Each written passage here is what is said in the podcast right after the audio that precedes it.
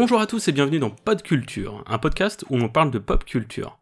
Moi, c'est Benji et je suis accompagné de Clément. Salut tout le monde, qu'est-ce que ça fait plaisir Et oui, ça fait extrêmement plaisir de vous retrouver car en plus de Clément, il y a également Flo qui est avec nous. Salut Et aujourd'hui, à part si vous vivez dans une grotte, vous avez remarqué que le contenu culturel est de moins en moins présent que dans le format physique.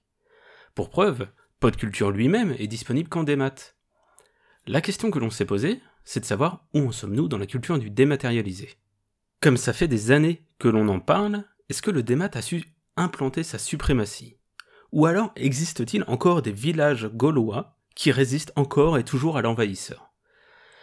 Pour le coup, je vais laisser la parole à Clément qui pourra introduire clairement le sujet du jour.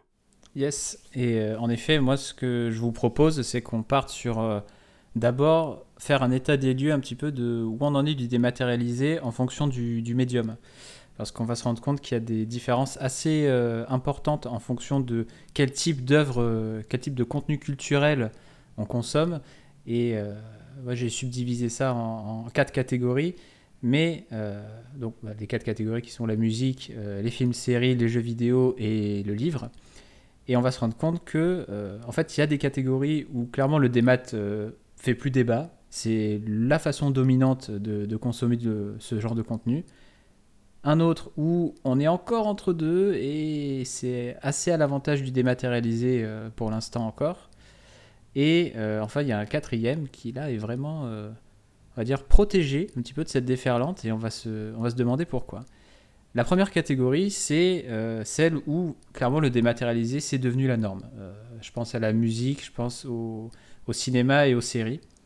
En fait, euh, la musique, bon, ça fait même des années qu'on n'en parle plus, parce que la mort du CD a été annoncée il y a même des années de ça. Et aujourd'hui, quand on regarde le succès d'un morceau, le succès d'un artiste, l'indicateur, c'est carrément euh, le nombre d'écoutes, en fait. Le nombre d'écoutes en streaming, donc ce soit via Spotify, via Deezer ou, même via YouTube. Euh, la vente de disques n'est plus du tout un, argument, en fait. Et les revenus des artistes viennent du streaming et des concerts. Euh, le CD, c'est carrément devenu aujourd'hui un, produit un peu collector. C'est vraiment si tu es fan, tu vas acheter le disque et tu vas, tu vas lire le livret avec les paroles dedans, et c'est ton privilège de fan, en fait. Mais si tu veux découvrir de la musique, bah, tu vas sur n'importe quelle euh, plateforme de streaming euh, et puis tu, tu en profites. Est-ce qu'on pourrait dire que maintenant, pour, euh, pour les musiciens et pour les chanteurs, ils, ne seront plus disques d'or, mais streaming d'or ou de platine, Je crois, je crois que c'est un peu ça. En fait, on n'a pas abandonné l'appellation parce qu'elle est encore assez ancrée dans l'inconscient collectif. Mais c'est comme pour les cassettes, quoi. Il arrivera une génération qui va se demander mais pourquoi on dit disque? C'est quoi un disque? C'est ça. Et, euh, en fait, euh, ça, ça viendra. Euh, je sais plus ce qu'on dira, mais en fait, peut-être qu'on dira disque justement parce que la récompense est en forme de disque. Mmh. Quel cas, la question ce sera mais pourquoi la récompense est en forme de disque? Mais voilà, ça c'est une autre histoire. Qu'on n'a pas envie de découvrir pour le moment, clairement. c'est ça, c'est parce qu'on est vieux et qu'on a peur de, de la génération qui va nous, nous engloutir. Mais là, voilà, euh, pour ce qui est de la musique, euh, ok, boomer. pour ce qui est de la musique, en fait, on se pose plus la question et en fait, nos pratiques sont complètement euh, dans le dématérialisé maintenant. Bah, déjà depuis des années, parce que je me souviens encore quand j'étais gosse, bon, on avait encore le, lecteur CD à un certain moment, hmm. mais on est très vite, enfin, à titre perso, je suis très vite passé au lecteur USB.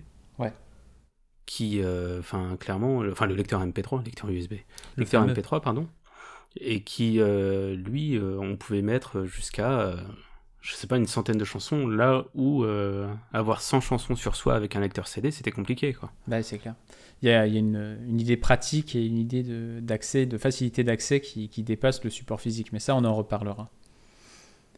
ça nous permet de passer à l'ensemble suivant, qui est celui des, films et des séries, où là, en fait, on s'est posé la question à un moment donné de, de la déferlante du démat, mais là, en fait, euh, à l'heure actuelle, pareil, il n'y a plus vraiment raison de se poser la question, puisqu'avec l'arrivée et le, développement et la démocratisation de toutes les plateformes de streaming, euh, que ce soit Netflix, que ce soit euh, Disney ⁇ là, les deux plus grosses qui, qui maintenant sont sur le marché, mm-hmm.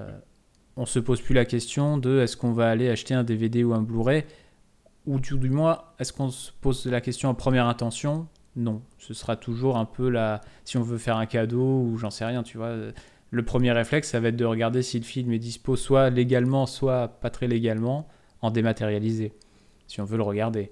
Et euh, les, plateformes de streaming sont là, les sites de, SVOD sont là, et on a accès à quasiment tous les films euh, par ces biais-là. Donc, euh, en fait, le support physique a été un peu vidé de son, de son sens premier. Il reste le deuxième sens qui est que si, tu veux un objet ou si tu veux un cadeau, tu peux encore acheter un disque dans une boîte, à mon avis. Mais en tout cas, dans la ça. consommation au global de, du support de films et de séries, ben, on a vraiment quasiment plus recours au, au DVD ou au Blu-ray. Quoi. Ou alors, c'est une frange réduite des gens qui sont soit des collectionneurs, soit des passionnés, mais c'est pas la, c'est pas la masse générale. C'est vrai que les passionnés, on y reviendra, mais euh, c'est euh, c'est surtout eux qui font vivre tout ça.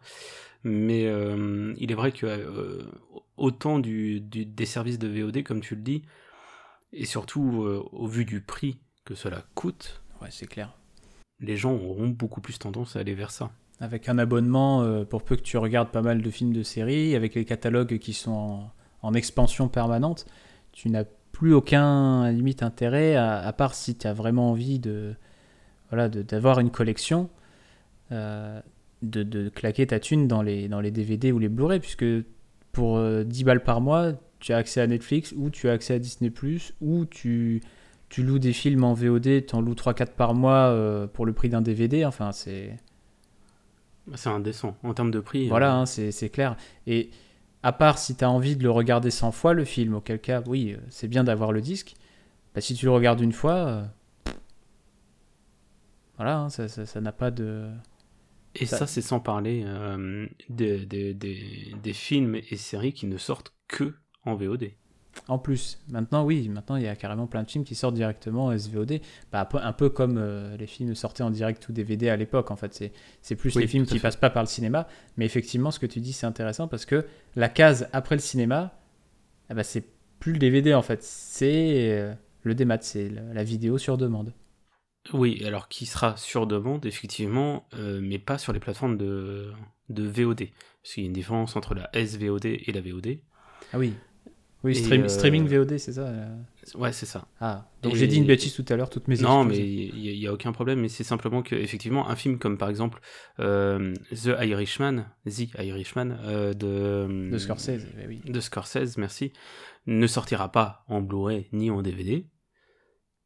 Et encore que, est-ce que les fans ont fait une pétition pour que ça arrive? C'est fort possible, mais euh, ne sera disponible que sur Netflix. Hmm. Et pour Ouais. autant, on n'est pas sur un quali- enfin, une qualité de film euh, direct au DVD comme on avait l'habitude à l'époque. Et là, la, grande largement- différence, c'est que c'est Netflix qui a envoyé la thune. quoi. Donc là, Ouais, ça, En fait, ils ont une notion d'exclusivité sur leur plateforme parce que c'est eux les producteurs. tout à fait. Et donc du coup, bah, eux, ils, faisaient- enfin, je sais que avec toutes les interviews et tout que j'ai regardé, je sais qu'ils aimeraient pouvoir, comment dire, euh, proposer ces films-là au cinéma.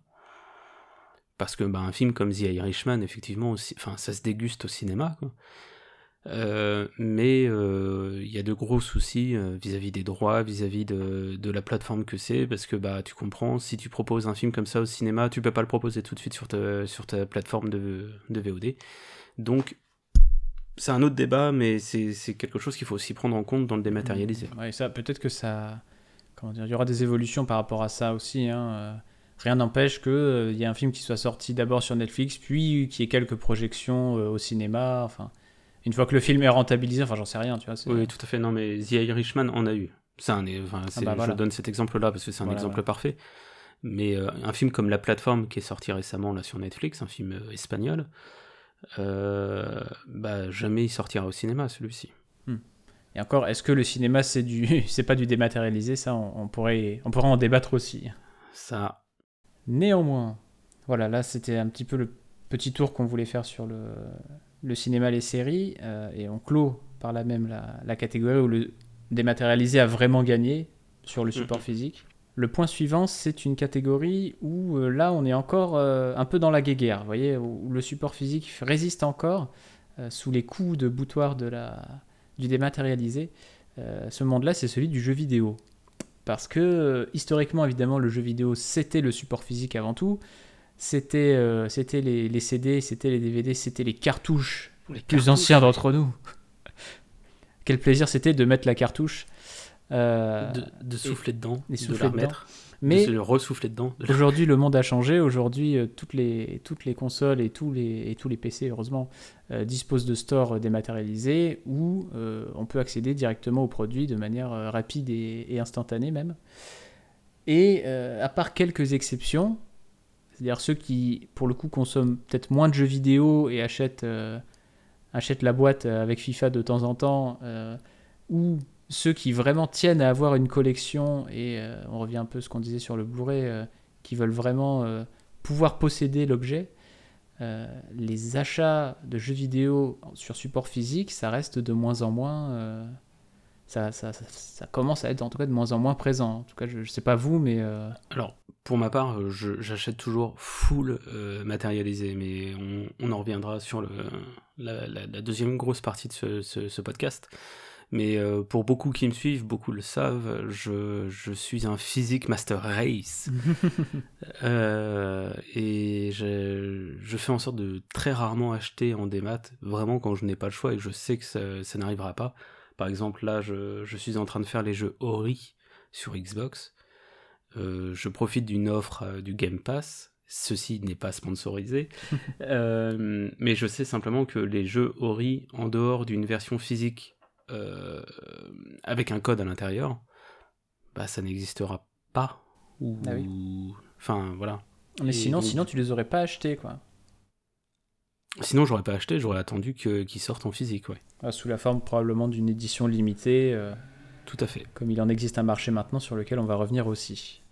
Tout à fait. Donc, euh, je suis maître euh, de, de- de patience quand il s'agit de- de- jeux en physique.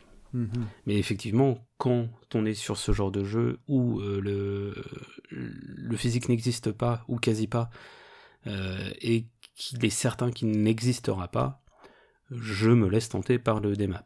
Mais c'est vraiment parce que je n'ai pas le choix. Et toi, Flo, quelle est ta position par rapport à tout ça? Alors personnellement, je dirais que au bas mot, la moitié de mes jeux, si ce n'est plus, sont en démat. Pas tapés. Et euh, ça dépend vraiment euh, déjà de, de ce qu'est le jeu. Est-ce que c'est un jeu important pour moi? Dans ce cas-là, je vais quand même attendre euh, d'acquérir la boîte. Euh, par Oui, exemple, pendant le confinement, ça a été assez difficile d'accéder à Final Fantasy VII Remake parce qu'il y avait des ruptures de stock et tout ça. Mais ça m'aurait vraiment ennuyé et peiné de, de, de l'acquérir en numérique. Du coup, bon, j'ai j'ai pris mon mal en patience et puis je l'ai je l'ai commandé. Ensuite, euh, pour, le, pour les jeux que je prends à coup sûr en démat, c'est vraiment les, les jeux indépendants. euh, euh, je suis une grosse joueuse PlayStation et puis t'as vraiment des promotions mensuelles qui, qui valent le détour et qui te poussent à consommer en démat en fait. Puis Euh, surtout, alors il y a beaucoup de jeux indés qui ne sortent juste pas en, en physique, en fait. Mm, mm. Oui, bien sûr, mais je trouve que bah c'est un, c'est un peu pragmatique de dire ça, mais euh, en démat, t'as vraiment des, des promos qui, je pense, sont bien plus importantes que, que Ouais. sur le format physique. Ouais, ouais, ouais. Le, le coût, hein, mais on en parlait déjà un peu pour le- les films et séries avec euh, le coût des abonnements aux, aux services de VOD qui ne sont, euh, qui sont sans commune mesure avec le fait d'entretenir une collection physique. C'est un peu pareil pour le jeu vidéo aussi, compte tenu des, déjà des promotions et puis des services un peu d'abonnement qui te donnent des jeux gratuits euh, tous les mois, que ce soit via Xbox ou via, euh, via PlayStation. hein. Et encore, euh, il y a des services maintenant qui existent qui, eux, sont gratuits et te donnent accès à des jeux euh, gratuits. En plus. Coucou Epic Games. Et oui, ah oui, et puis Epic Games qui font n'importe quoi, c'est des fous ces mecs. Ah, mais c'est des. Enfin, je, je sais Ah. pas comment ils font. Mais Là, c'est trois dernières. Bah, c'est la Fortnite monnaie, hein, c'est facile ça. Ah, bah, c'est c'est certain. Oui, mais voilà, non, là, ces trois dernières semaines, les gens, euh, ils ont mis euh, GTA 5 gratuit, ils ont mis Civilization 6 gratuit, ils mettent euh, Borderlands 2 et 2.5 gratuit. euh, Enfin, C'est ça. ils s'en foutent, ils s'en foutent. La Handsome Collection, c'est ça C'est ça. Ouais, non, non, c'est enfin, barjo, quoi. Ah ouais, ouais, ouais. Enfin, Après, le euh, PS moi, Plus, c'est je- pas donné, mais ils te font aussi accéder à pas mal de jeux des maths. Euh, deux par mois, et en général, euh, bon, je suis pas déçu, puis je les prends. Ouais. Et euh, c'est comme ça que j'ai eu les, bah, justement plein de collections, du genre euh, euh, Bioshock, euh, Borderlands, Uncharted, etc. Uncharted, ouais. Mm, mm. Donc oui, il y a clairement euh, un avantage certain au démat euh, dans le sens où ça te permet de bénéficier de plein de choses qui sont pas accessibles euh, en physique, quoi, c'est sûr. C'est pour ça que le démat est progressivement en train de prendre le pas, à tel point que maintenant on a des, des services également de streaming de jeux vidéo. Un truc qui apparaissait, euh, comment dire, fantasmagorique euh, il y a encore quelques années. Et euh, pourtant là, le Stadia s'est lancé de chez Google. Tu as le, le PlayStation Now qui est en train de grandir aussi. Ouais, il était temps. Il va y avoir le. C'est quoi C'est le xCloud Alors ça, je, Microsoft je suis pas au courant, du coup, mais euh, Est-ce que l'un de vous a testé euh, PS Now ou quelque chose comme ça? Moi, j'ai testé euh, PS Now. ouais. Qu'est-ce que ça dit? Alors, j'ai, j'ai testé il y a euh, peut-être un an et demi, deux ans. Euh, j'a- j'avais pris le test de 7 jours, un truc comme ça, où en fait, euh, ça m'a permis de, jouer à un jeu euh, sur PS3 à l'époque que je n'avais pas fait, mais sur ma PS4, qui s'appelle Rain, qui est excellent, un petit jeu indé que je vous conseille, qui est vraiment très très bien. Et, du coup, en fait, le truc, c'est que ça, enfin, tel que ça fonctionnait là, ça fait partie de ces jeux que tu installes sur ta console. Tu n'es pas en streaming, en fait. Ah d'accord. Donc, euh, alors je sais pas comment le PS Now a évolué maintenant. En fait, c'est de la euh, location. Pardon? C'est de la location plutôt que du streaming alors. Bah, Euh, ça devient de la location, ouais. D'accord. Donc, euh, tant que tu es un, euh, un petit peu comme les jeux PS Plus offerts finalement. Qu'ils sont offerts, mais tant que tu es inscrit au PS Mm, Plus, ouais, si tu n'es plus inscrit, tu n'y as plus accès. Mm. Donc, c'est, ça marche un peu de la même manière. c'est peut-être un peu le même truc, ok. Ouais, ouais. Et donc, du coup, euh, bah, après, voilà, un téléchargement, ça se passe euh, normalement et, euh, et ça se joue directement, quoi. Hmm. Alors du coup, c'est pas la même chose que Stadia où là on est vraiment sur du, du pur streaming quoi. C'est ça. Alors, à contrario, moi, j'ai testé Shadow, parce que finalement, Shadow. Hmm, oui, le PC, un- le PC dématérialisé, oui. C'est ça. On, on- on revient un peu à ça, finalement. hein. C'est... Ah oui. Même si c'est pas un service de jeu vidéo, il est beaucoup servi pour ça. Et euh, autant vous le dire qu'avec une connexion euh, comme celle que j'ai, euh, ça tourne, mais comme si j'avais un, enfin comme si à l'époque j'avais un PC euh, qui était prévu pour quoi. Ah ouais. C'était assez impressionnant. Ouais, ouais, non, Ah c'est, ouais, fort, c'est assez hallucinant. Et du coup, voilà, tu as des, des avantages, et ce qui fait que, en ce qui me concerne, par exemple, le, jeu vidéo physique, ce sera vraiment, peut-être comme le disait Flo, réservé aux, gros jeux, tu vois, genre de Last of Us 2, euh, ça m'emmerderait de pas l'avoir en physique, tu vois, par exemple, de, de pas prendre la boîte et tout, de, de pouvoir caresser le boîtier comme ça amoureusement. J'ai- déjà précommandé le Steelbook. Euh, voilà. Bah voilà. C'est, d'ailleurs pour ça qu'ils ont repoussé le jeu. Ah oui, Pour pour, pouvoir, pour qu'on euh, puisse l'acheter physiquement. ouais. C'est ça. Pour pas euh, léser coup- les personnes qui euh, voulaient l'acheter en, en Ouais. physique. Et, ouais, mais, et du coup, il y a ce, de coup, cet aspect-là de très gros jeu, donc tu as envie quand même de marquer le coup. Et il y a l'autre aspect qui est euh, qui dit AAA, dit jeu très lourd en fait en termes de, de place Exactement. mémoire. Et, euh, Et en fait, j'ai pas envie de le télécharger sur ma PS4 parce que euh, elle commence à avoir de l'âge et son disque dur commence à être assez plein et j'ai pas envie de supprimer des jeux pour en, pour en télécharger d'autres. Euh, Et puis ça, ça veut dire en plus qu'il faut une bonne connexion pour pouvoir télécharger le jeu, ce qui n'est pas, euh, ce qui n'est pas encore le cas de tout le monde et tout le monde n'a pas encore la chance d'avoir euh, la maxi fibre euh, avec 2 millions de gigabits de débit quoi. C'est ça. Donc pour ces raisons-là, le, le- le physique a encore un peu de place. Idem, euh, par exemple, euh, sur Switch, moi, la plupart des jeux dont je sais qu'on va y jouer tous les deux, mon frère et moi, parce qu'on a chacun une Switch, on va les acheter en, en physique. Par exemple, là, le, le- le remake, le, le remaster de Xenoblade, qui est sorti là euh, au moment où on enregistre euh, ce vendredi, eh ben euh, là, on va l'acheter en physique, parce qu'on sait qu'on va le faire tous les deux et on va pas acheter deux fois le jeu. Enfin, c'est- voilà. C'est ce pas- genre de C'est pas anodin, mine de rien, les jeux que tu veux euh, montrer à tes proches ou jouer avec, ou alors tout simplement te les prêter. euh. Eh oui, c'est ça. Le physique permet encore de, de se prêter les jeux. Ce Et qui, rajouter- Ce qui aujourd'hui. Ah oui, par- pardon, dis-moi. Non, non, vas-y, vas-y, excuse-moi. Je disais, euh, sur PC, il y a un seul, euh, une seule plateforme qui permet de faire ça, c'est GOG, et qui propose les jeux sans DRM et qui fait qu'on peut éventuellement se les passer de, de main en main. Mais euh, Parce sinon, que j'ai quand c'est même c'est un un petit souci avec certains de mes jeux des maths. Bon, il y en a vraiment pas beaucoup, mais il y en a certains que je regrette d'avoir acheté et puis je peux pas les revendre ni rien en fait. Eh oui. Mais oui, tout à fait. Tout à fait, tout à fait. Après, voilà, le, le, ce que dit Clément en plus euh, pour, euh, pour Xenoblade, c'est que pour le coup, si c'est bien débrouillé, il a pu avoir le jeu en version boîte à 45 euros. oui, parce qu'il y a toujours des offres de lancement sympas. Voilà, alors que sur l'eShop, bah, tout de suite, il va être à 70 balles. 60 ou 70 balles. Au moins 60, je crois. Donc, euh, bah déjà, t'as 15 balles de moins, alors qu'il est en physique. Mm, mm. C'est ça, en fait, on en est au moment où les... c'est carrément les... les, boîtes qui sont moins chères à la sortie que le démat. C'est pour dire qu'il y a un marché qui a besoin de se défendre. Quoi. Ouais, je dis c'est Nintendo, mais euh, bon, les autres ne font pas mieux. Mais bon. Non, c'est sûr. En parlant de physique, il y a des versions collector de certains jeux qui me font véritablement de l'œil, mais qui sont vraiment hors de prix en fait. Pour, euh, pour un jeu et une figurine. Parce qu'ils ont compris que ceux qui achetaient physique, c'était ceux qui voulaient vraiment du physique. Et a fortiori peut-être les collectionneurs, donc ceux qui veulent vraiment euh, avoir des, objets liés au jeu.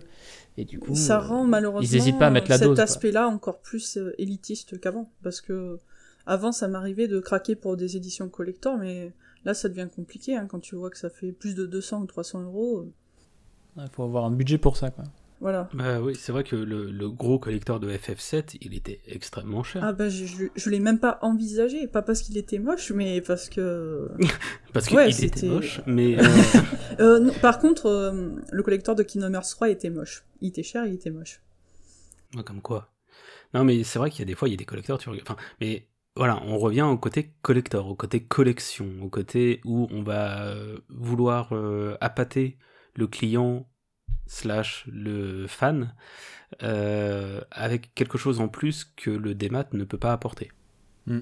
Et puis, ce fan-là, il est comme John Hammond, il dépense sans compter, donc il va prendre la, la, méga collector avec la figurine pas très bien finie pour 300 balles, quoi.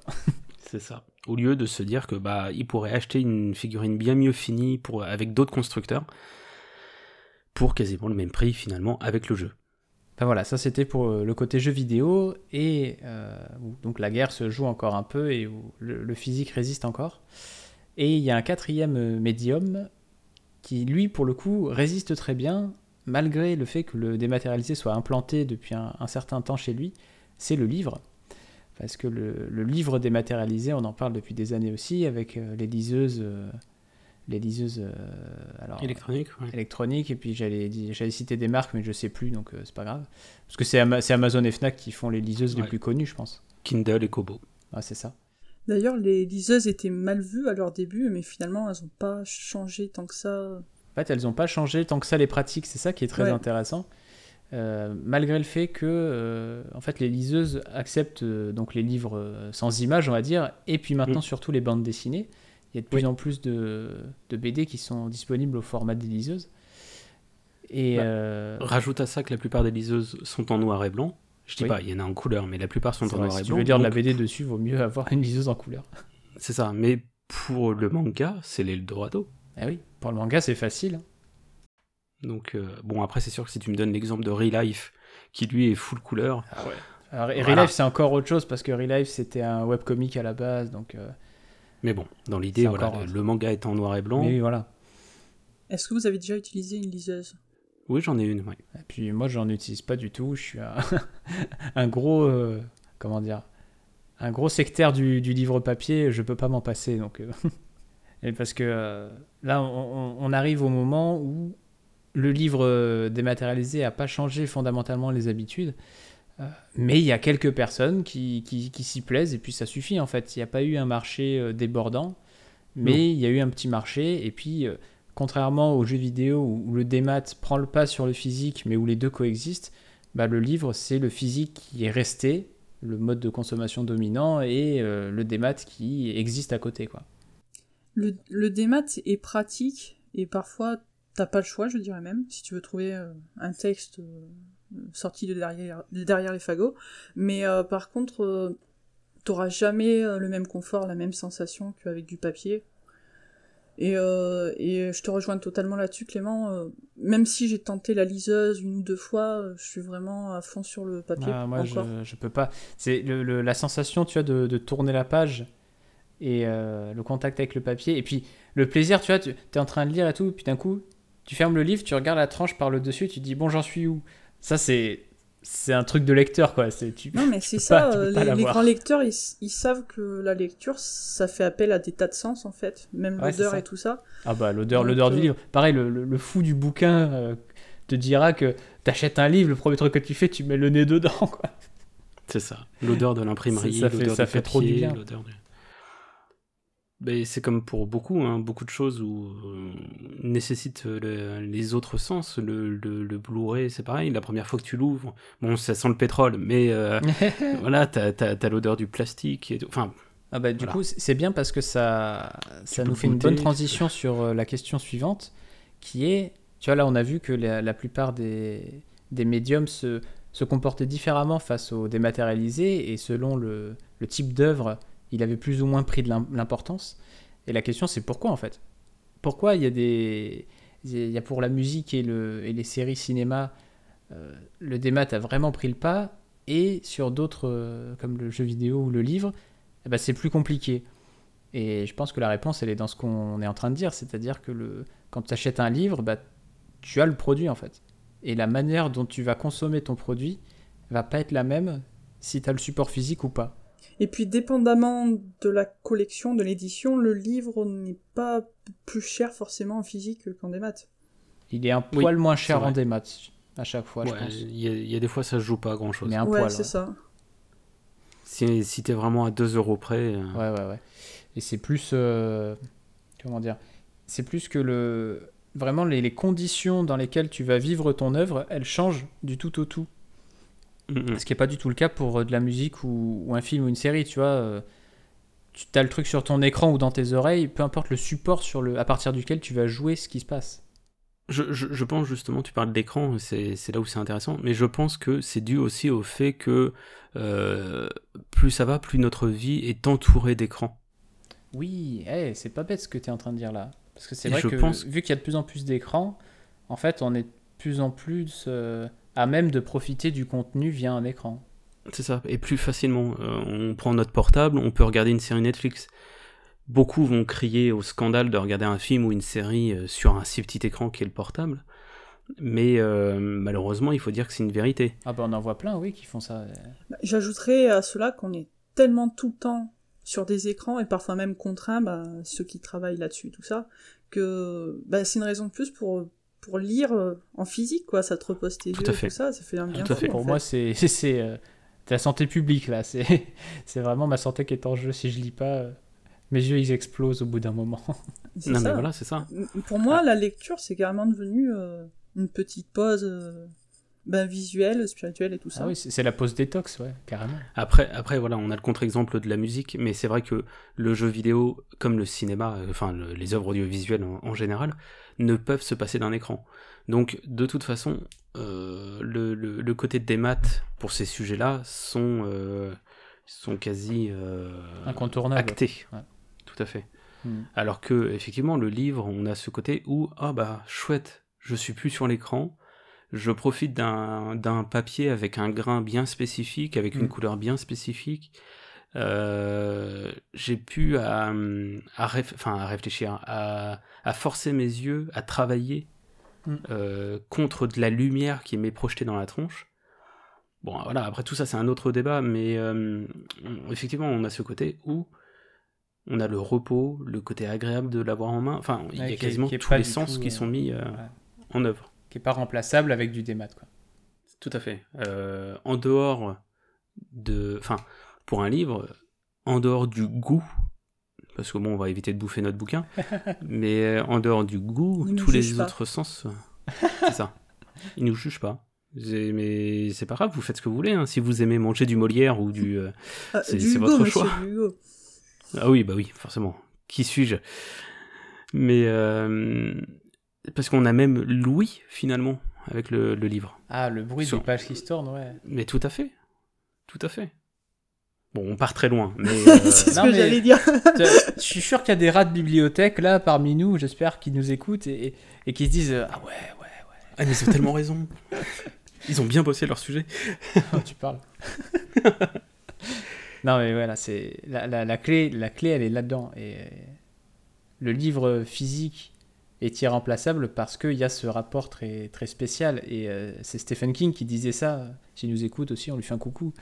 Euh, c'est Stephen King qui disait euh, le, le livre, le papier, il côtoie l'humanité depuis des siècles.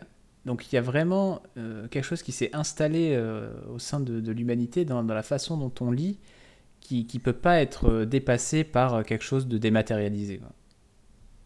Ça en est devenu inné en fait. Ouais, on, on s'a acquis plutôt. C'est devenu vraiment quelque chose euh, d'important. quoi. De... On s'imagine c'est pas c'est autre rigolo chose. quoi. parce que, encore pour en revenir à Victor Hugo, dans Notre-Dame de Paris, je sais pas si tu t'en souviens, t'as tout un dialogue entre Frollo et, et le poète, où, euh, où Frollo se plaint que... Ou je sais plus si de quelle partie il est, mais euh, en gros c'est euh, la littérature tuera l'architecture. Donc il y avait déjà ce conflit, euh, cette crainte vis-à-vis d'un nouveau médium. matériel, Puis immatériel. Quoi. Puis d'ailleurs, euh, les, les... Quand, quand le livre de poche est apparu, voilà, il y avait encore ce conflit, ah, les livres de poche, tu vas Ça, le mettre dans ta poche, n'importe qui va le lire. Ouais, Alors que là, finalement- là, il y avait plus une notion d'élitisme en fait. Voilà. plus. euh, Il y a cette vidéo hyper connue du, du mec qui fait. Oh, ça, ça- ça va donner des grandes œuvres à ceux qui n'ont absolument rien à en faire. Et, et finalement, bah, le livre, il est toujours là depuis des siècles et bah ouais. il Puis moi, sans livre de poche, euh, je me serais fait chier. Hein. Je vais pas vous le, je vais pas vous le cacher. hein. Après, ceci étant dit, j'aimerais ajouter que je me tourne aussi de plus en plus vers des jolis livres, euh, genre des, des artbooks ou, ou Ouais. euh, qui, qui, qui sont des grands formats, qui, qui ont des belles euh, illustrations, parce que je me dis, quitte à investir, au moins t'as vraiment le bel objet et tout ça, tu vois. Ouais, non, mais c'est, je pense, justement, l'une des. des euh, J'ai bouffé le mot. Euh, Ça avait quel goût C'était pas terrible. Euh, mais Après, c'est, tu nous c'est l'un des points forts. des. Non, mais voilà, c'est ça. Mais c'est- c'est- je pense que c'est l'un des points forts, en fait, euh, que les livres euh, mettent de plus en plus en place pour leur montrer, enfin, pour montrer aux côtés des maths, bah, regardez, nous, ce qu'on peut proposer. Ouais, le- le- l'objet livre est vraiment devenu la norme en fait. C'est Il faut, c'est il faut que le livre il soit objet. beau pour pouvoir être vendu. Oui, tout à fait. À part si t'as marqué euh, Balzac, Molière ou Camus dessus, tu vois, on va l'acheter quand même, même si la, la peinture en, en couverture est un peu dégueulasse. Sinon, le, le livre euh, aujourd'hui qui sort, il est vraiment travaillé. Après, le format numérique sert plus qu'on ne le croit, parce que bon, ça fait longtemps que vous n'avez pas mis les pieds dans un collège, je suppose. Mais Eh bien, c'est vrai. actuellement, Et surtout les... dans un collégien. Actuellement, les collégiens ont les, les, les manuels scolaires des matières principales qu'ils ont 4-5 heures par semaine sont en format papier. Euh, mais il me semble que pour beaucoup de disciplines, eh ben, maintenant, euh, ils ont le manuel euh, en ligne ou en numérique. je veux dire, on distribue beaucoup moins de manuels qu'avant. Ah bah, ça allège c'est les vraiment- cartables, c'est pas plus, c'est pas plus mal. hein. je, je dis pas que c'est bien ou c'est mal, hein, il y a toujours des, des avantages, bien sûr. Mais c'est juste pour dire que quand même, on- le, le format numérique, il a des avantages et il est de plus en plus utilisé. Et les liseuses aussi, elles ont quand même, euh, elles ont quand même leur clientèle. Donc, euh, mais c'est pas pour autant une menace en fait. Pour- Oui, c'est ça, c'est ce que qu'on le disait. mot soit bien choisi, bien sûr, parce que bon, on n'est pas des vieux réacs, mais mais Ah, le moi, livre, oui. c'est clair que il a de beaux jours devant lui. Hein. Eh oui. Ouais, ouais, ouais. Et donc, euh, sur ces belles paroles, euh, ça va conclure la première partie de l'émission sur, sur où est-ce qu'on en est et, euh, et qu'est-ce qui se passe avec le dématérialisé. Maintenant, si vous le voulez bien, on va rentrer euh, un peu dans la partie débat, à dire euh, pour ou contre, quels sont les avantages, quels sont les inconvénients de, de la dématérialisation, qu'est-ce que ça implique et pourquoi c'est bien, pourquoi c'est pas bien. Qui veut se lancer avec un argument qui te jette dans l'arène et puis tel un jambon, on va tous se ruer dessus? Moi, moi, moi, moi. moi. Et nous avons un gagnant Non, alors, pour ceux qui me connaissent, ils savent parfaitement, je, pour moi, je suis un physique master race. C'est le, le physique, aussi bien dans le jeu vidéo que dans le cinéma, c'est le J'ai cru truc. que t'allais dire autre chose. Par contre, le sport, euh, pop-off. Ouais, le sport, bon, voilà. C'est pas Mais- tout le physique, quoi. Non, non, non, c'est pas ce physique-là. Là, je parle bien de l'objet en tant que tel. Euh, non, non, le, le- le- le jeu vidéo et le, et le cinéma, c'est vraiment des, des, des œuvres culturelles qui sont très importantes pour moi. Et euh, pour moi, euh, le côté physique nous permet d'avoir une sauvegarde du patrimoine, une sauvegarde qui, est- qui sera toujours palpable, qui sera toujours là. Euh, alors que hum, si on, ne gardait que du démat, on se fie finalement à une sauvegarde sur un pauvre disque dur. Et comme on le sait tous, un disque dur qui tombe, eh ben il marche plus. Bon, là-dessus, vous allez me dire, euh, ouais, ton CD il tombe, il craque, il marche plus. Certes, mais euh, il y a beaucoup moins de risques qu'un disque dur ou que, d'avoir juste une sauvegarde euh, numérique. Alors, je vais m'inscrire en faux. Parce que j'ai eu des, des, moments de ma life où j'ai eu envie de rejouer au Final Fantasy PlayStation. Mhm. Et j'ai sorti mes, mes, disques de Final Fantasy VIII et je me suis retrouvé à la, vers la fin du CD2 face à un terrible bug où en fait le CD était trop fatigué pour, euh, pour pouvoir être lu et euh, ça bloquait dans une euh, non pas dans une séquence cinématique mais dans une séquence de jeu un peu un peu entre la cinématique et le, et le gameplay. FF8 fait ça pas mal et, et, du coup je pouvais plus avancer dans le jeu et ça m'a ça m'a déchiré le cœur et en fait mes CD de, de FF8 ils sont ils sont quasiment illisibles maintenant et, euh, et en fait, j'ai dû racheter, et ça c'était drôle, j'ai dû racheter une vieille PlayStation première génération, énorme et tout. Euh, et là, ça marchait. Alors qu'avant, je les lisais sur la PS2 et ça les lisait plus. Et, euh, et du coup, la, la, vulnérabilité du support physique, pour moi, fait que c'est pas complètement un, un, gage de, de préservation du patrimoine. Ça, m'est arrivé un nombre incalculable de fois qu'une cartouche ou un CD, même PlayStation 2, euh, ne marche plus. Soit que je les ai trop utilisés, soit que ça fait trop longtemps. Ouais, ouais. Et, même euh, plus récemment, des DVD ou des Blu-ray, euh, des fois j'ai des mauvaises surprises. Hein. Alors, ce à quoi je rebondirai, ah. et je vous dirai, oui, d'accord, il y a de ça. Comme Macron, oui. D'accord. D'accord. Mais... J'espère qu'on n'est pas en guerre. Hein. non, pas encore. Mais si vous commencez à me titiller sur le physique, on va y rentrer. Euh... Te titiller sur le physique. Oui, et je parle pas de me. Bref. Toujours pas de ce euh, physique-là. Non. toujours pas. Euh, alors, je suis d'accord avec ça. Effectivement, le, le, physique peut aussi avoir des problèmes euh, autant que le, une sauvegarde sur un disque dur, pour reprendre mon terme. Mais derrière, on a un problème qui, moi, euh, enfin, il y a quelque chose qui me pose vraiment problème avec ça, c'est que euh, quand un studio, aussi bien de jeux vidéo que de d'audiovisuel, vous propose une série, un film, un jeu en ligne, il est libre d'y toucher comme il veut, le studio. C'est-à-dire que, pour reprendre l'exemple de 13 raisons euh, sur, sur Netflix, ils ont choisi de censurer la, dernière scène euh, de la saison 1, où bah, finalement je me dis, merde, on n'a plus la véritable vision de l'auteur. Je comprends les tenants et les aboutissants d'avoir euh, fait ce choix, mais moi ça m'emmerde parce que euh, en tant que, personne qui regarde la série, bah à la limite j'aurais préféré avoir le choix, en fait. Là, le fait que l'on m'impose une censure que je n'ai pas choisie, ça m'emmerde. Ouais, ça c'est.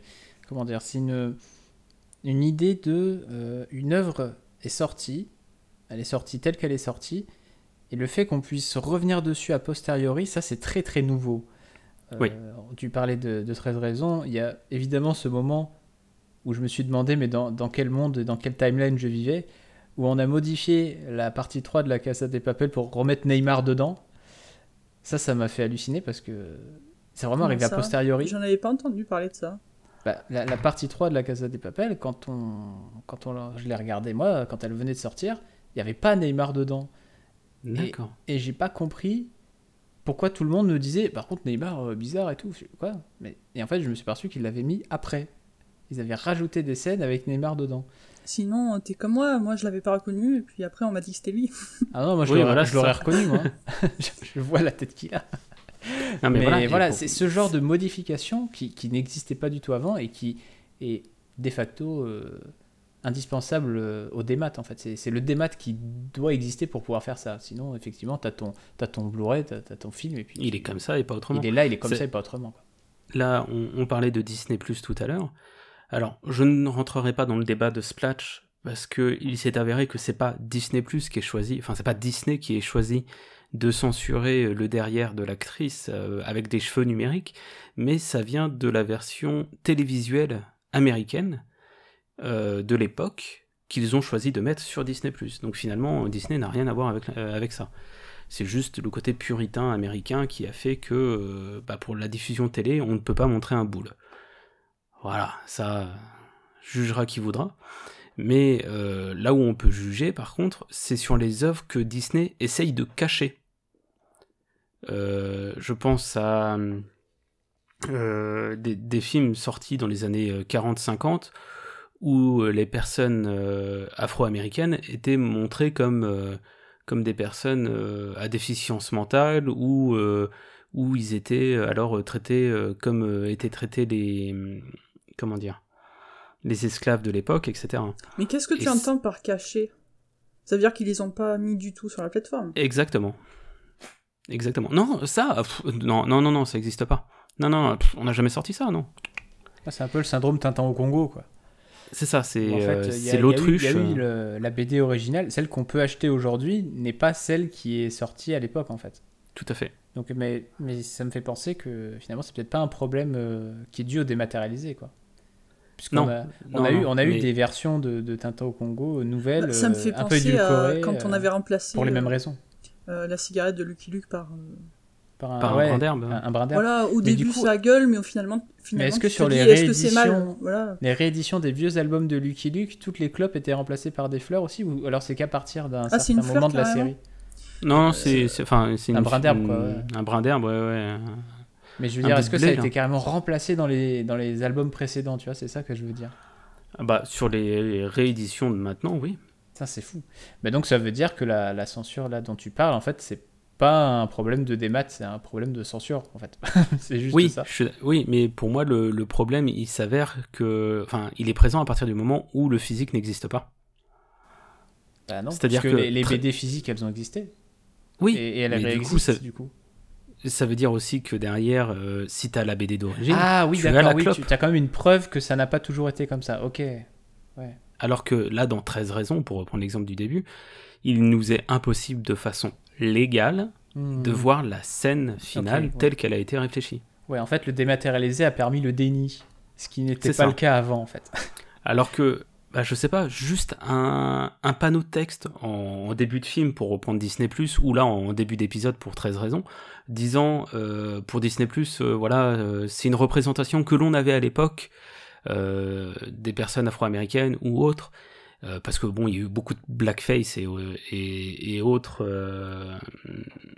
choses problématiques dans ce qui a été fait par Disney. mais voilà, juste un panneau texte en disant voilà, c'était une vision d'auteur que l'on avait à l'époque, que aujourd'hui on ne soutient plus, mais pour autant on veut toujours vous faire profiter de l'œuvre telle qu'elle a existé. Et ça, c'est bon. C'est un très très gros débat, ça c'est un très très gros débat sur euh, bah comment déjà, la réception on se réapproprie, est-ce que les gens les choses.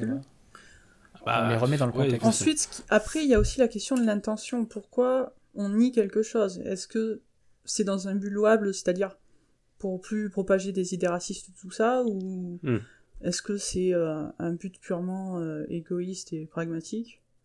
Moi, dans tous les cas, ça me gêne pas qu'ils aient enlevé. Euh... Je j'ai pas euh, les films en tête. Hein. Je sais pas ce qu'ils ont retiré comme ça. Moi, ça me gêne pas du tout qu'ils les aient retirés, hein, si c'est pour ces raisons. je vais dire des conneries si je, si je sens les titres, mais j'ai pas envie de me planter là-dessus. C'est quoi C'est plutôt des vieux, vieux. oui, oui, c'est des vieux. C'est des trucs des années 40-50, donc. Euh, c'est ça, ouais. À l'époque colonialiste, carrément, quoi. Le le racisme était tellement institutionnalisé et décomplexé Après, on dit Disney, se posait même pas la question. Tu sais, j'ai revu les classiques Disney euh, pendant le confinement.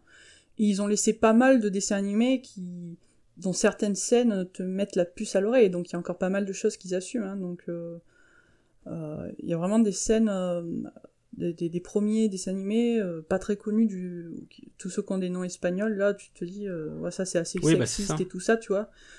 Et euh, ils les ont laissés. Euh, pareil, contrairement à Lucky Luke, bah, les personnages ils fument, ils se rockent toujours, hein, Coco Dumbo. Et puis tout ce qu'ils ont fait, comme tu disais Benji, ils ont mis un petit texte au début, ils ont dit attention, il y a des scènes de tabac, il y a des scènes. Et je trouve ça plutôt bien parce que tu te dis, euh, la... bon, normalement, t'es censé surveiller ce que regarde ton enfant, mais tu te dis quand même, la plateforme est saine pour mon enfant, quoi. Il peut regarder Disney Plus euh, sans trop de. Mais bon, Ouais, ça aussi, c'est un autre débat, ouais. Ouais, non, mais je suis d'accord, mais regarde, voilà, donc c'est Mélodie du Sud, le film euh, en question, donc qui est sorti en 46, et euh, de ce que je lis de, de l'article, voilà, il a soulevé de nombreuses controverses quant à sa représentation raciste et stéréotypée. Ok, soit, mais ça, au pire, voilà, tu l'expliques avec un panneau texte du début, c'était une vision, euh, certes stéréotype et raciste de l'époque, mais quand bien même, ça fait partie de, de, de Ça, la faut- culture. Faut assumer notre histoire aussi. hein. Mais c'est ça, c'est ça, enfin... Bien sûr qu'on n'en est pas euh, fier et qu'on qu'on cautionne pas, mais c'est pas pour ça qu'il faut euh, faire semblant que ça n'existe pas. Quoi. Bah c'est ça, en fait c'est ça le problème. Enfin, moi qui me pose problème, euh, c'est le faire semblant. Et le problème, c'est que, pour revenir au sujet de base, c'est que le, le fait de vouloir enterrer ces choses-là, déjà par le biais de- du démat, et derrière, bah, ça veut dire qu'il y aura plus de, réédi- de réédition physique. Genre Mm. Mélodie du Sud, Ouais. si je dis pas de conneries, il n'existe qu'en DVD, et pour le trouver en DVD déjà il faut s'accrocher, Ouais. alors que bah, ça fait partie des classiques d'animation Disney. Il y a une classification qui est faite par Disney où il y a, euh, je sais plus, 55 ou 60 films actuellement. Il fait partie de cette classification-là, et il n'est impossible pour les collectionneurs comme moi de se le prendre en, en Blu-ray, parce qu'il n'existe pas. Du Et coup, il n'existe plus non plus, parce qu'il n'est pas en démat. Eh ben, c'est une bonne euh, transition sur, euh, sur un autre argument, cette fois en, en défaveur du, du physique et en faveur du dématérialisé. C'est est-ce que finalement, le, le fait que les gens s'accrochent au support physique, c'est pas en grande partie pour un côté purement collectionnite en fait? Est-ce que il y a un vrai avantage, alors outre ceux du livre, parce qu'on en a un peu discuté, mais pour les autres types d'œuvres, est-ce qu'il y a un vrai avantage à avoir un support physique autre que la collection et un petit peu les autres arguments qu'on a donnés, par exemple le fait d'avoir une œuvre non censurée à un, instant T si la censure survient? Est-ce que c'est pas juste un- une envie de, de, de riche d'avoir euh, un objet avec soi alors qu'on pourrait très bien avoir le côté des maths euh, instantanément et sans problème? Je pense pas. Je pense qu'il y a d'autres euh, choses qui sont mises aussi en avant. Euh, mon- pour ma part, euh, le, le- le physique me permet de me rassurer d'une certaine manière en me disant que, euh, outre le côté riche comme tu parles, il y a le côté aussi où euh, bah, toi, tu peux toujours avoir accès à ces œuvres. Ouais, c'est une question d'accès. ouais. C'est oui, il y, a, enfin, il y a certes la collectionniste, ça je le reconnais, mais il y a une question d'accès. Euh, si les services de VOD décident que demain ils enlèvent, euh, je sais pas, la trilogie Retour vers le futur, la, je sais pas, n'importe quoi. Oui, c'est vrai qu'il y a eu des exemples. euh, Il y a eu des exemples Bah, Mais là, en fait, je te parle pas forcément de la VOD, je te parle pas de, du streaming. Je te parle d'avoir le fichier euh, sur, euh, sur ton PC. Ah ouais, d'accord. Parce que là, en fait, on va vers le, le- ce dont tu parlais plus tôt, qui était la, la, la, ouais, la préservation. de préservation. Ok, ok. D'accord, j'ai fait mon oui, raisonnement tout seul dans ma tête. Non mais voilà, il y, a- y toujours le côté collectionniste, ça je, je te l'accorde, je, je suis absolument d'accord avec toi. Il y a le côté où effectivement euh, on aime avoir le bel objet dans, dans, sa, dans sa bibliothèque, vous, vous pourrez le, le dire également avec toute votre bibliothèque de livres. Mm. Euh, pour le jeu vidéo comme pour les séries, les films, il suffit que un contrat d'exclusivité n'existe plus chez Netflix ou autre euh, pour diffuser un film, le film disparaît de la plateforme jusqu'à ce qu'il puisse revenir quand euh, Netflix ou autres ont racheté les droits. Mm. Et derrière, euh, bah, pendant ce temps-là, tu peux pas découvrir l'œuvre. Alors que si tu l'as en physique, bah, tu peux toujours. Mhm. Puis toujours, et puis dans la version dont tu. Dont Dont- tu parlais, dont t'es- euh, c'est ça, donc, comme, comme il est sorti. Après, c'est sûr que derrière, tu vas me dire, euh, ok, mais il y a des films qui sortent en Director's Cut, en, euh, en remasterisé. euh, Enfin, il y a, il y a mille versions qui sortent, ça je te l'accorde. Euh, Mais pouvoir garder une trace de toutes ces versions, c'est c'est sûr que le. Il n'y a que le physique qui le permet. Quoi. C'est ça, Flo, y pendant qu'on préparait années- le, Euh, oui, pendant qu'on par- on préparait l'émission, tu parlais de, de Star Wars, oui. Où euh, effectivement George Lucas s'amuse à, enfin s'amuse, je sais pas s'il s'amuse, mais euh, a toujours voulu tout faire pour, à partir des années 2000, euh, foutre en l'air en fait la version qui existait des années 70, fin 70, début 80, euh, pour imposer sa version à lui dans les années 2000. Bah après, comme bah c'est ce que tu disais, euh, c'est un peu différent de 13 raisons parce que c'est pas de la censure, c'est qu'il veut, c'est la vision d'auteur cette fois. Pour moi, oui, c'est une version d'auteur. Mais là où j'ai aussi du mal, parce que malgré tout, effectivement, je, je, je vais euh, dans le sens de George Lucas parce que c'est son œuvre, c'est lui qui voit ça comme ça, il veut que ça soit comme ça, alors ça sera comme ça. Euh, mais derrière, bah dans ces cas-là, dans un Blu-ray ou un Blu-ray 4K, au vu de la place qu'il y a sur la disquette, bah vous proposez les deux versions. La version remasterisée par son auteur et la version d'origine. Bah, c'est un peu comme une mise à jour en fait. Oui, c'est ça, c'est ça. Et effectivement, derrière, tu parles de mise à jour, mais dans les jeux vidéo, le démat a permis, alors sur le matérialisé, le démat a permis la mise à jour de jeux. Hmm. Ça, ça c'est très très nouveau aussi. Bah, ça, c'est carrément pour le coup un, un avantage du démat. C'est en fait de pouvoir voir son jeu euh, augmenter et améliorer très régulièrement maintenant, ce qui se faisait pas du tout euh, avant Internet en fait. Mais c'est à double tranchant. Oui, c'est à double tranchant. Dans le jeu vidéo, ça me semble rare qu'on ait retiré des trucs. Bah, il suffit que. Hum, Mais c'est possible en fait. Excuse-moi, Flo, j'ai pas entendu. Mais c'est possible en fait. Si un jour, pour X raison, ils veulent euh, supprimer ou modifier quelque chose dans un jeu, ils pourront le faire en fait. S'il existe en démat. C'est ça. Il suffit par exemple là de voir que Nintendo sont en train euh, petit à petit de fermer les, euh, leurs services des anciennes consoles, d'eShop, de Wii, de, de 3DS et autres. Ça veut dire que maintenant, quand tu mettras une cartouche ou un jeu Wii dans ta console, bah tu pourras pas la mettre à jour, puisque le service euh, online n'existe plus. C'est vrai. Mais ça, c'est vrai surtout pour, euh, pour les jeux PS3, je crois. Où il y avait beaucoup de jeux. Euh, beaucoup de jeux, tu les mettais, en fait, ils se mettaient à jour avant que tu puisses y jouer.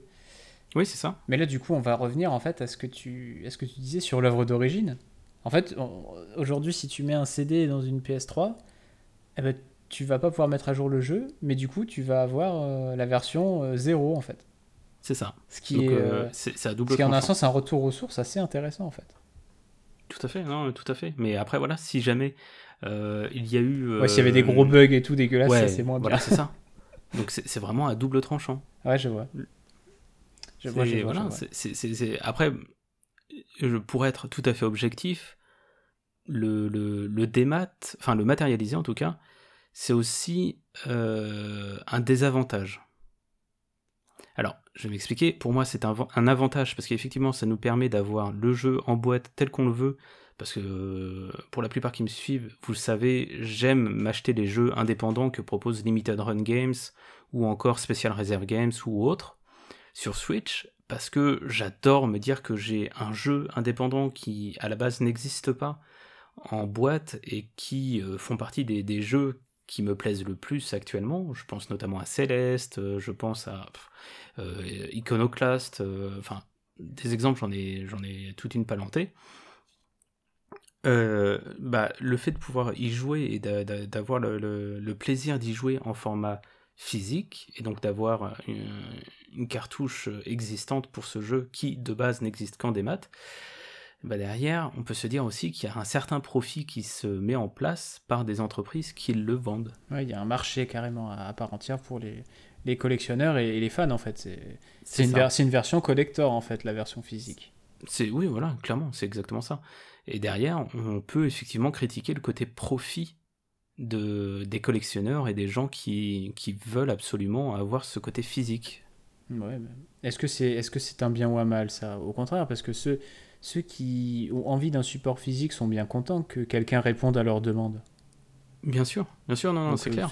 Pour moi, c'est pas forcément un mal, quoi. Et puis surtout, s'il y a une version euh, physique d'un jeu, c'est parce que euh, il y a eu du coup un jeu qui a déjà rencontré euh, un succès assez important pour qu'on ait envie de l'éditer en physique et mhm. que le jeu est rentable et que voilà. Après, ça, ça arrange tout le monde finalement.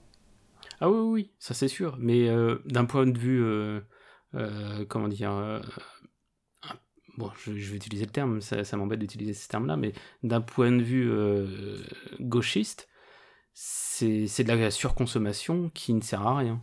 Et tu dis ça alors que tu es en plein dedans et que tu ah, aimes, mais totalement. Tu aimes cette pratique. c'est aussi, aussi, pour ça que j'essaye d'être aussi un, peu objectif hmm. dans, dans, ce podcast et d'avoir euh, aussi un recul sur moi-même. Ouais, je vois. Parce que effectivement, je serai toujours là à protéger le, le, physique et à me dire, bah ouais, tous les mois, je vais euh, taper 80 euh, balles pour commander deux jeux qui finalement en, en, en démat ne valent que 20 euros les deux, quoi. Hmm.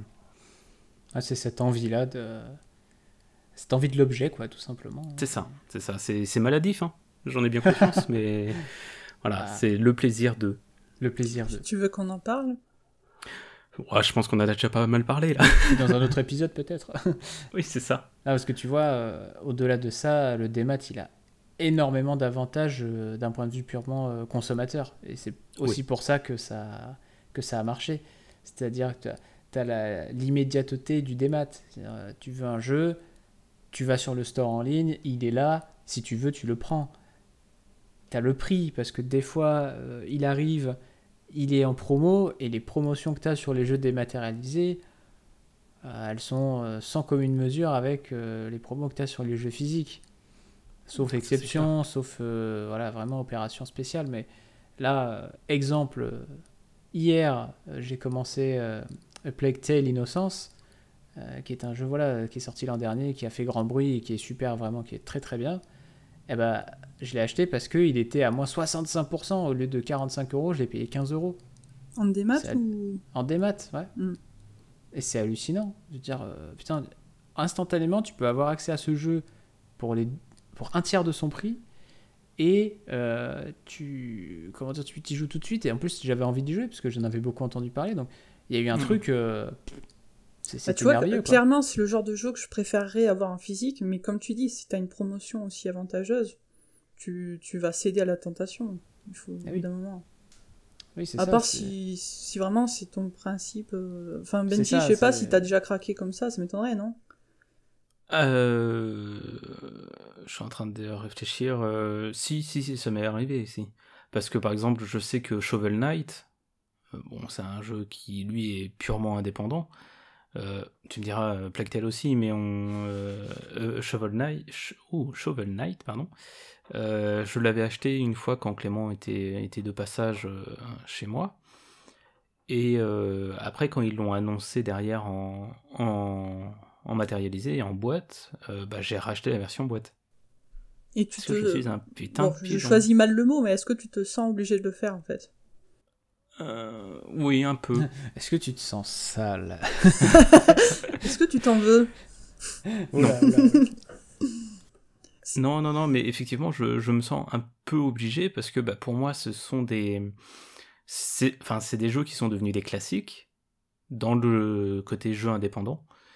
Et euh, j'ai envie de soutenir ce genre de, de pratique. voilà, parce que bah, tu soutiens une initiative en fait. Ce qui est... C'est ça, c'est une raison avoir un jeu comme Shovel Knight. Hein comme Hollow Knight, comme euh, Celeste, comme enfin tous ces jeux qui ont fait grand bruit en, jeu indépendant, mhm. bah, se dire qu'on peut les avoir en matérialisé plus que sur un store et sur une sauvegarde. On euh, peut, on peut si on est là sur le, le, Limited Run Games au bon moment et à la bonne heure et que tu es à fond sur la préco quoi. Oui, alors Limited Run, ça va, t'as deux semaines pour commander. Ah, deux semaines. ah, parce que, attends, moi j'ai, euh, je me souviens, j'ai acheté la version physique de Windjammers qui était mhm. sur Limited Run Games. oh, il a fallu que je sois dans les premiers à commander. Hein, euh. Bah, ça dépend, dans la seconde, j'avais lancé le truc parce que sinon, euh, ça n'existait plus. Bah, ça dépend quelle version t'as pris. Si t'as pris, parce que forcément Limited Run propose des versions euh, collector. Ah, j'avais pris la version PS4 là, mais même pas la collector en fait. Bah si c'est la version normale sur Switch. Sur PS4.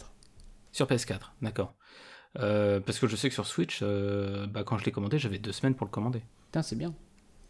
Bah, Donc, après, voilà, à contrario de d'autres personnes comme Special Reserve Games, qui eux proposent euh, un nombre limité de cartouches. Passer ce nombre, il je, pense que, je pense que Limited Run fonctionnait un peu comme ça euh, au départ. Non, en fait, le truc c'est que euh, Special Reserve Games, qui, qui appartient, enfin qui est, enfin Devolver Bah, et la maison mère. Devolver Digital Ouais. et la maison mère de, de Special Reserve Games. Hmm. Et en fait, euh, eux commandent un certain nombre de cartouches et de jeux à Nintendo, entre autres, et euh, vendent ce nombre de cartouches-là. Alors que. Limited, eux, vont euh, comment dire, passer des précommandes pour voir combien de personnes sont intéressées, et derrière, commandent à Nintendo. Ok, d'accord. Mais Donc c'est pour ça qu'on a les ok, deux semaines de délai. Je vois, je vois.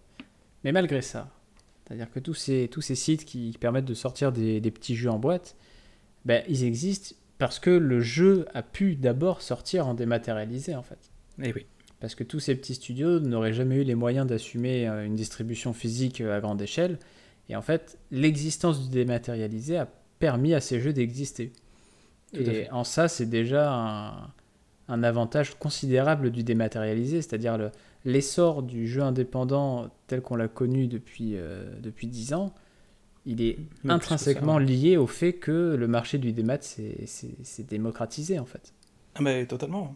C'est Et grâce ça, euh, ça c'est déjà un énorme shop en avantage. ligne que Et les petits développeurs ont, ont pu se dire bah écoutez oui on peut vous proposer un jeu euh, sans que derrière on ait les coûts de fabrication sans que derrière on ait les coûts de- d'envoi etc etc et là il ça, nous faut euh, juste un emplacement sur votre store qui va coûter euh, 2 gigas par mois et donc euh, nous ça nous coûte quasiment rien finalement, finalement en location euh, de jeu enfin de, de, de, de, place ouais. et derrière bah forcément ça a permis l'expansion de beaucoup de choses Et derrière, je dis ça, mais euh, c'est vrai aussi pour la musique parce que euh, maintenant que Spotify, que SoundCloud, que tous les services euh, de streaming sont euh, la norme, c'est extrêmement facile pour un musicien de mettre sa musique sur ces plateformes. Extrêmement facile. Et euh, c'est pareil pour le- les films et les séries. Enfin, le, le contenu explose parce que c'est facile d'accéder à la diffusion. Mais du coup, est-ce que c'est pas plus facile derrière de, de pousser au téléchargement illégal Dans le Hmm. sens où euh, ça rend les choses quand même beaucoup plus simples à mettre sur le marché illégal qu'en format physique. Ben, je- J'aurais dit que aujourd'hui, en fait, si tu as une offre légale qui est assez fournie et qui propose tout ce que, tout ce que les gens veulent voir, le, le téléchargement n'est pas un problème. En fait, le, téléchargement illégal, aujourd'hui, si, si tu as déjà Netflix et qu'il y a plein de choses sur Netflix, tu n'en as pas besoin. Euh, et en fait, c'est vraiment si tu veux un, un vieux truc ou alors euh, une version vraiment, euh, comme tu Bien disais, une, version spécifique ou alors une vieille série. Ça, c'est amusant est- parce que on... il y a quelques années, on redoutait vraiment le téléchargement illégal. On disait que ça allait tuer le cinéma et tout ça. Et finalement, maintenant que t'as des œuvres disponibles légalement à, à moindre coût, bah oui, bah les gens vont préférer quand même prendre Netflix euh, plutôt Tout de se faire chier à télécharger. Parce que que c'est bien fait. télécharger tout et son contraire. Tu peux, t'as, le, l'œuvre, elle est là, euh, t'as les sous-titres et les langues dans tout ce que tu veux. T'as pas besoin de télécharger. Le, Donc le finalement, le, problème, euh, il s'est il s'est résolu pour pas de lui-même, mais bah, il s'est résolu de lui-même parce que l'offre dématérialisée l'a permis en fait. Et en fait, ce que tu télécharges illégalement, c'est des choses qui de toute façon ne sont pas disponibles ailleurs, finalement. C'est ça, il suffit de voir là. euh, Du coup, tu blesses, tu blesses part. pas grand monde. hein. Pour ma part, j'ai pris la, la- une offre que proposait Canal. Et sur cette offre, en fait, finalement, j'ai quasiment tous les services de VOD. Donc, euh, j'ai accès à Canal, j'ai accès à Netflix, j'ai accès à OCS, j'ai accès à Disney+. Bon, Voilà, t'as- ça, fait un catalogue assez fourni. regarder des trucs pour trois vies là. Mais non, mais c'est ça. Tout en sachant que derrière, Canal, grâce ou à cause de la, de la euh, à la chronologie des médias, euh, sont prioritaires sur les formats euh, de, de- de films qui sortent euh, quatre mois après le cinéma. Mm. Donc, bah effectivement, moi, le téléchargement illégal, J'en ai plus besoin. On en a de moins en moins besoin quoi. enfin, j'en ai, oui, clairement. Parce que c'est sûr qu'avant c'était ça, ou acheter un Blu-ray à 30 balles, bah, comment te dire, C'est vite vu. hein. c'est vite vu. hein. Et encore maintenant, les Blu-ray, euh, enfin, au vu du marché de l'occasion, parce qu'il y a, il y a de ça aussi avec le, le dématérialisé. Le marché de l'occasion n'existe pas. Ouais, Alors ouais. que bah, acheter un Blu-ray euh, en brocante ou dans un euh, cache euh, du coin, bah t'as ton Blu-ray pour euh, 5 balles et Hmm. Et t'as ton objet physique. Mais voilà. Mais encore une fois, c'est intéressant si le film n'est pas visionnable ailleurs, quoi. Ce qui est petit à petit de moins en moins le cas. Bon, après, avec la galaxie de films qui existent, euh, évidemment, tu n'auras jamais forcément le film que tu veux à tel moment, à tel endroit. Mais euh, allez, je me confesse, euh, un, un, Lars von Trier de 3 heures, bah, j'ai téléchargé. Quoi. Je crois que les seuls vrais malheureux, c'était les anciens propriétaires de magasins de location. Oui, c'est clair. Ah bah tiens, c'est lui Netflix. Allez, oui. salut. Netflix, c'était un magasin de location de DVD et ah de VHS à l'époque. Et oui. Ah bah finalement. Incroyable. Comme j'ai dit, le, problème se résout de lui-même. c'est ça.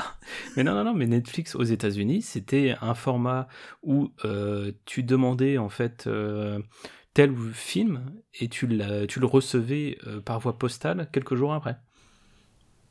Waouh. Ah ouais, ça a bien évolué, hein, ça a bien changé. Bon, après ça, ça passe toujours par les, médiathèques aussi, je pense. Ah, euh, sans doute, oui. Là, je pense que certains de nos auditeurs pourront nous répondre plus que ce qu'on ne peut euh, dire là, mais... Hmm. En tout cas, euh, le dématérialisé bah, me rend grand service et je suis absolument pas contre. La question de se poser, c'est est-ce qu'il peut être dangereux pour le, pour le format physique? Bah, je pense même pas, parce que, parce que comme je vous l'avais dit plus tôt, bah, rien que dans le domaine de la musique, où pourtant on s'accorde à dire que tout le monde écoute en, format numérique ou quoi, bah, même là, tu vas toujours avoir des clients qui vont acheter des CD, il y a même le grand retour des, des vinyles de plus en plus depuis quelques années. Euh, mhm. Je pense pas qu'il y ait une crainte fondamentale euh, à avoir de ah le format physique va disparaître et ouais, c'est ça. En fait, le, le démat est le mal, en fait. Le dématérialisé va être le, le mode euh, commun de consommation d'œuvres, en fait, de, de, contenu culturel. Mais il y aura toujours un marché du, du physique pour les fans, pour les collectionneurs et, et euh, en l'occurrence pour le vinyle, pour les audiophiles qui pensent que, euh, et qui trouvent que le son du vinyle est à ce point différent qu'il nécessite d'avoir une installation personnalisée et, dédiée. Moi, j'en sais rien, du coup, je peux pas me prononcer sur le sujet, mais j'imagine qu'ils y trouvent leur compte aussi. Donc, euh. C'est ça. En fait, le, maître mot, finalement, c'est toujours euh, comme ça, plus ou moins, qu'on termine nos épisodes, et c'est ça qui, me fait assez rire, c'est que tant que tout le monde y trouve son, bonheur, et tant que tout le monde euh, a le choix, finalement, les choses ne sont pas à mal. Il faut bah, juste pas en abuser dans les deux sens. C'est ça, c'est bien que tu parles d'abus du coup, parce qu'il y a un argument quand même que je voulais mettre sur le, la table avant qu'on termine. C'est euh, l'impact environnemental en fait du dématérialisé qui est assez invisible et qui est pourtant euh, vraiment conséquent. Parce qu'en fait, si tu veux, pour avoir des, pour avoir des services de streaming et pour avoir du, du contenu dématérialisé, il faut des serveurs, il faut de la bande passante et euh, cette infrastructure, on va dire, eh ben, consomme énormément d'énergie et, euh, assez néfaste en fait au, côté environnemental, ne serait-ce que parce que pour construire ce matériel, il faut des métaux rares qu'on a de moins en moins et qu'on va éclater le monde entier pour en avoir. Et puis il faut énormément d'énergie, et qui dit énergie dit euh, ben, souvent énergie fossile, pétrole, charbon, mm-hmm. Euh, nucléaire ou, autre, et donc pollution. Et euh, à ce point, à ce compte-là, j'aimerais attirer votre attention sur un petit truc. En fait, je ne le connaissais pas.